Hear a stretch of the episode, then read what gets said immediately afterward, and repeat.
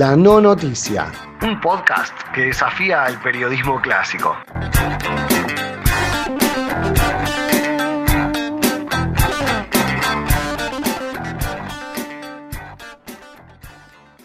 Bienvenidos y bienvenidas a este primer episodio de La No Noticia.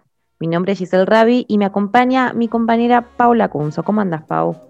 En otro corona día, con muchísimo frío.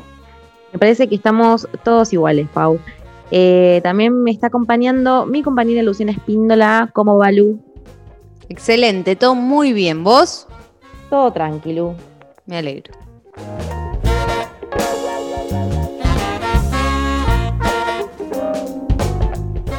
La comunicación está cambiando muchísimo y la forma de consumirla también. La idea principal de este podcast es repensar los nuevos desafíos que se nos van planteando como comunicadores.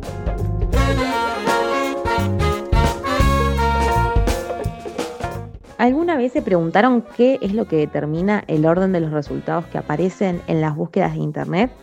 Bueno, yo hoy les traigo la respuesta. No es para nada inocente ni azaroso, sino que se trata básicamente de caerle bien a los criterios SEO. Pero, digamos, ¿qué específicamente es SEO, no?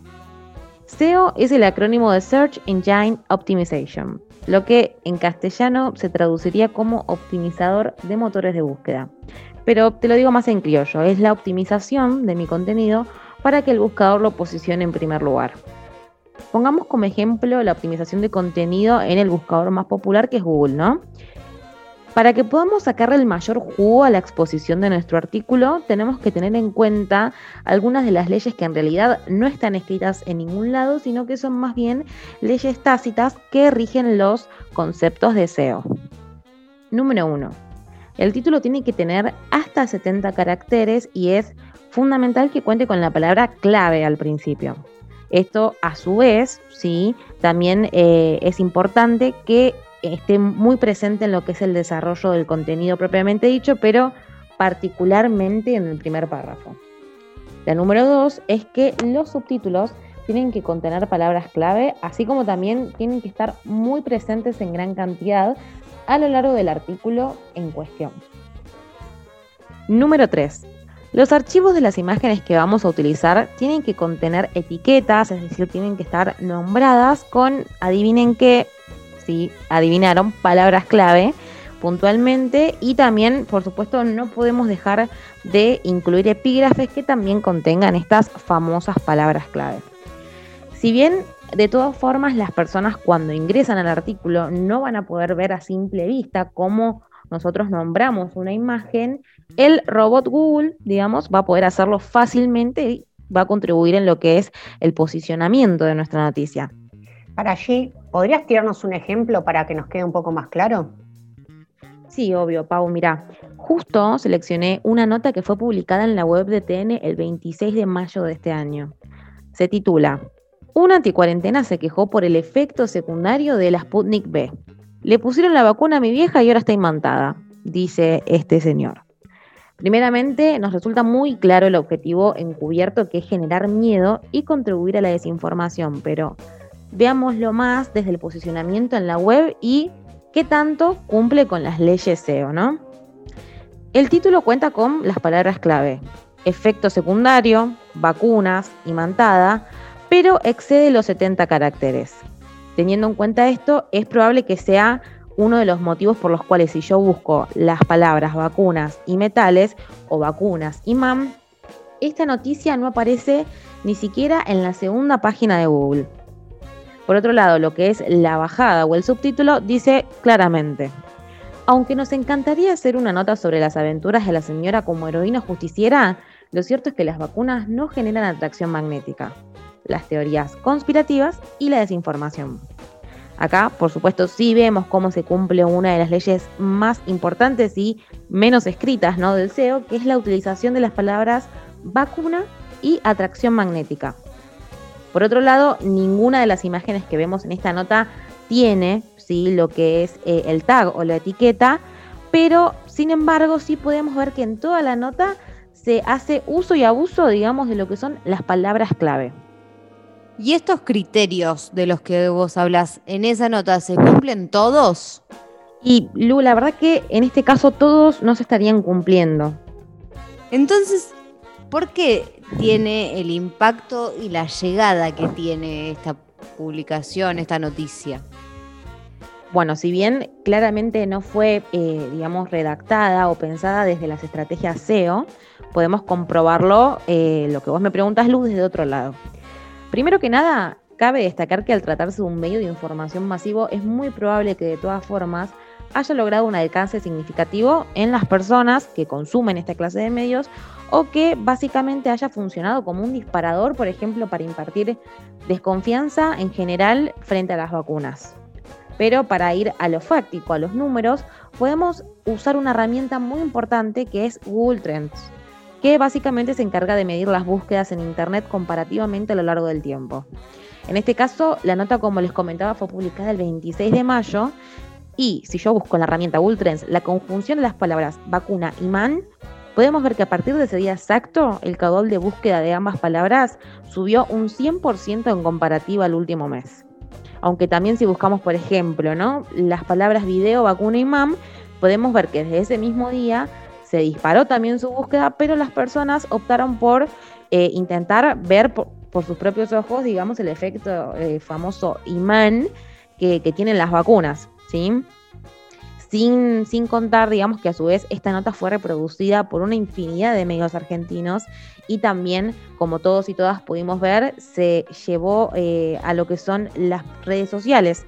Todos vimos alguna publicación compartida o algún antivacuna en general eh, teniendo esta teoría conspiranoide, ¿no? Sobre las vacunas y los imanes. retomando un poco la esencia de, por qué estamos haciendo este podcast y, lo que venimos hablando, lo que viene hablando allí, no podemos negar que la revolución tecnológica, Internet, el smartphone, la tablet, ha puesto al periodismo en un jaque, en una mutación que por supuesto no está todavía resuelta, ¿no? Caminamos entre grandes incertidumbres no solo cambió la forma en la que consume la gente, que ya no se sienta en un bar durante horas a leer extensas notas, incluso recuerdo la imagen de mi adolescencia de ir por los bares y ver señoras y señoras paquetas vestidos formalmente, tomando un gran desayuno con medialunas y un buen café, sino también cambió la forma en que los medios comunican para mantener la audiencia cautiva, a veces pareciera cualquier costo. Fíjate esta nota de Clarín de primero de, junio del 21, o sea, de hace unos días. El título dice, asombroso, odiar el brócoli podría indicar una mayor resistencia al coronavirus. Y la bajada, un nuevo estudio se mete en el mundo de los denominados supercatadores, quienes podrían tener una ventaja contra las infecciones graves. Y con estos segundos con los que te leí el título y la bajada, la audiencia se considera informada, porque el consumo del contenido hoy es intersticial, es decir, la gente ya no se sienta en un bar ni se dispone a leer. Consume solo de 8 a 15 segundos a través de notas que llegan por las redes sociales y que leen mientras van al baño, esperan al colectivo, esperan el turno del médico, acarician el gato, lo que sea consumen pequeñas dosis de información de manera constante, ya que la gente se sienta muy cómoda, como si estuviera viviendo en las redes sociales. Esto a su vez provoca que los medios se vuelvan adictos intentando interpretar a su público y aún así generando contenido que puede ser falso, no noticioso, engañoso o inclusive hasta de mala calidad, para poder atraparnos por esos segundos, ¿no? Al leer que por odiar al brócoli se podría generar alguna resistencia contra el coronavirus, nos estaría generando una expectativa no real y bastante superflua, jugando con nuestros 15 segundos de atención para hacernos creer que en esta pandemia que nos ha atravesado tangencialmente a todos, que existen otras alternativas distintas a cuidarse, a cumplir las medidas y vacunarse para evitar el contagio del coronavirus. Yo me pregunto, si no uso el barbijo, pero odio el brócoli, ¿no me voy a contagiar? Es un círculo vicioso entre los medios que le dan al público todo lo que quieren para poder tener una audiencia y la audiencia que consume de manera fragmentada contenido irrelevante muchas veces para sentirse informado. Entonces, Pau, no entiendo, ¿el periodismo está perdido? Digamos, ¿no? ¿Para qué estudiamos entonces? ¿Cómo hacemos para, para comunicar bien y que encima sean 15 segundos. En realidad no tengo la respuesta y por supuesto también me presenta grandes dilemas y nos presentan grandes dilemas a, a todos los comunicadores, pero creo que es posible realizar un contenido de buena calidad siempre y cuando apelemos a salir principalmente al homogeneizante de las noticias, ya que este es otro dilema, ¿no? Todos los medios comunican lo mismo. Se busca generar una audiencia tratando de generar de alguna manera un pacto con nuestros consumidores, donde nos van a conceder unos segundos más o quizás un minuto, pero si les prometemos ser creativos, informar desde el contenido, desde los hechos, no desde nuestra sola opinión, diferenciándonos chequeando la información para evitar fake news o noticias sensacionalistas, y no solo a través de Twitter o Facebook, y sobre todo para darle un sentido a toda esta información fragmentada que circula por todos lados y que se consume, porque quizás ese primero de junio mucha gente creyó que comiendo brócoli y si lo odiaba o no le gustaba se salvaba el coronavirus, aunque parezca ridículo, pero también en su momento ocurrió con noticias que con su título y bajada promovían, entre otras cosas, consumir derivados de cloro como cura del coronavirus, o que las vacunas tienen imanes, como hablaba hace un rato allí. Podemos y debemos generar contenido de calidad con imágenes, con videos, cortas, pero interesantes, porque hay muchos recursos para atrapar la atención y lo corto no siempre implica que sea superficial. Acá está nuestro desafío en adaptarnos sin perder nuestra ética. Si bien la audiencia se mide constantemente con software y todas estas cuestiones que hablaba antes G, tenemos que derribar el mito de que nuestros lectores actúan como una mente colmena, es decir, como una audiencia que es poco exigente, que busca facilismo, cuestiones agradables, sexuales, rumores, solo lo criminalístico y que se caracteriza por ser vulgar e impaciente. Capaz que algo de eso hay, ¿no? Pero aún así tenemos que buscar un equilibrio para que nuestras notas no solo sean esas reglas del SEO y la cantidad de likes. Debemos reconvertirnos y mejorar para no terminar siendo reemplazados por esos softwares o robots, adaptarse o morir. Y también debemos adaptarnos a esas nuevas audiencias que consumen todo el tiempo por el celular o la tele que está prendida las 24 horas, no solo porque somos periodistas y jamás debemos desinformar, sino porque tenemos la necesidad que nos impone el mercado, que es una necesidad de financiamiento y obviamente es un gran tema hoy mantenerse económicamente.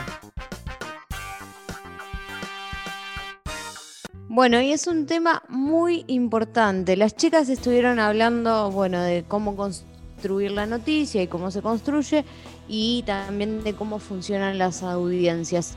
Hoy yo voy a hablar un poquito de la construcción del periodismo por fuera de los medios hegemónicos o tradicionales.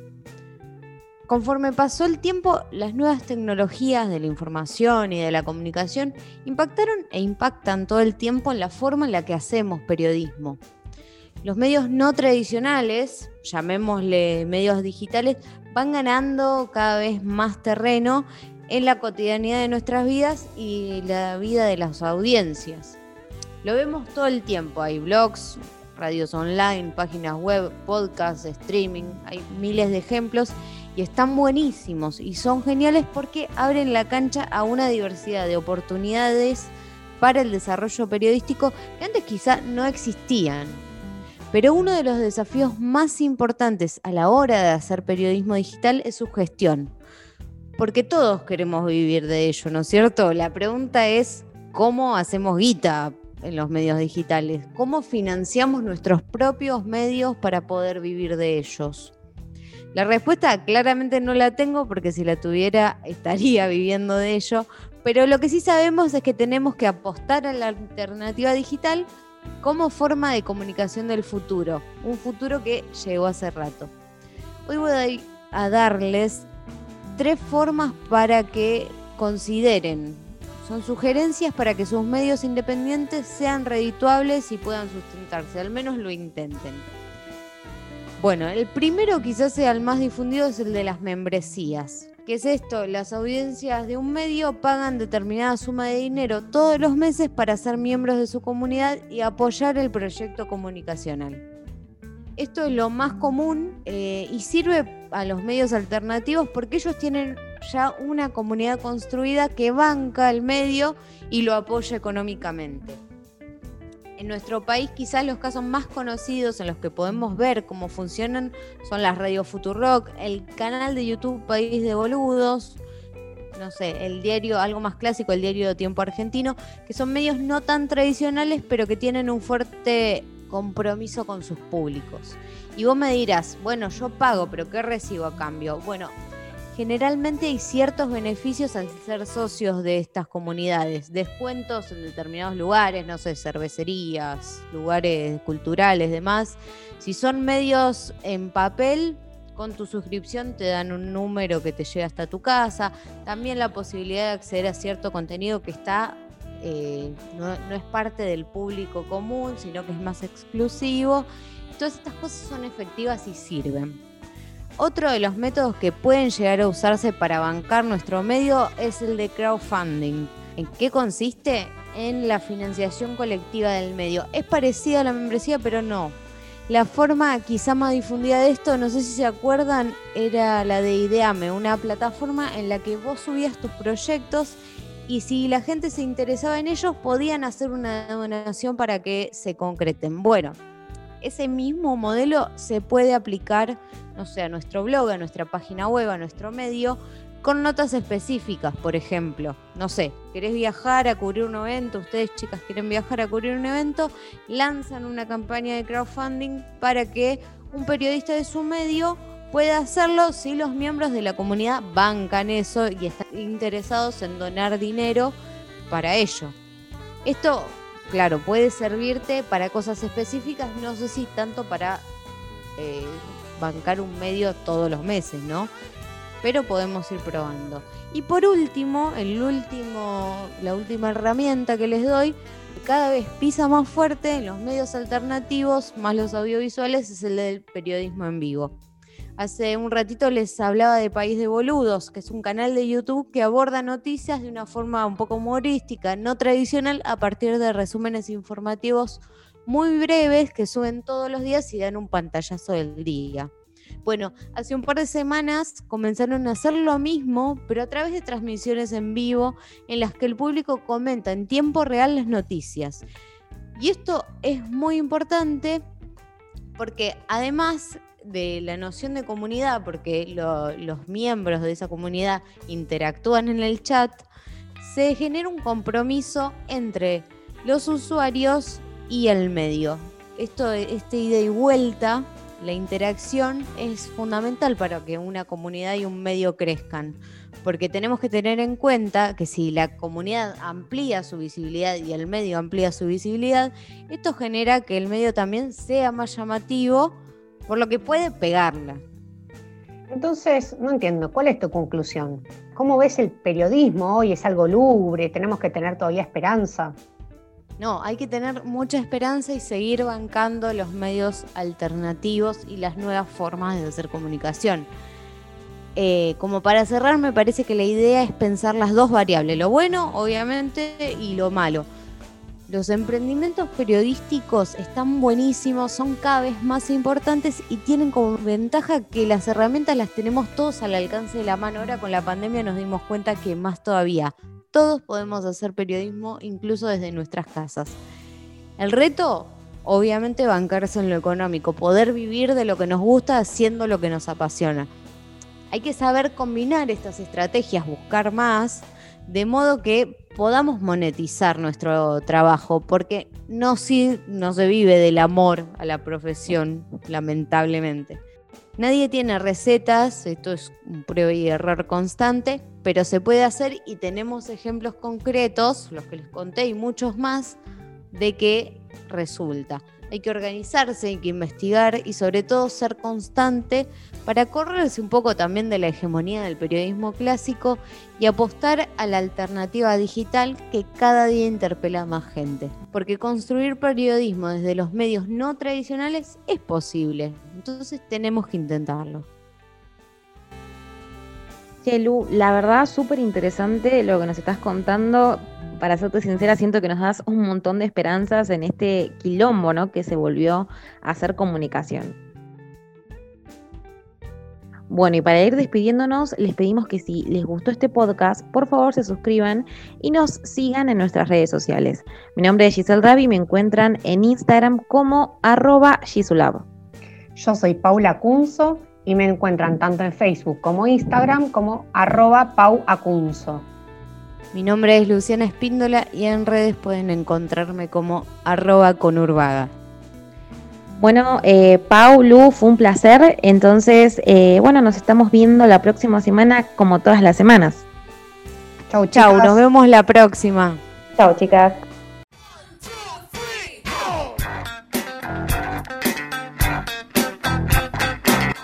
Esto fue La No Noticia, un podcast creado para periodismo digital de la Universidad Nacional de Avellaneda.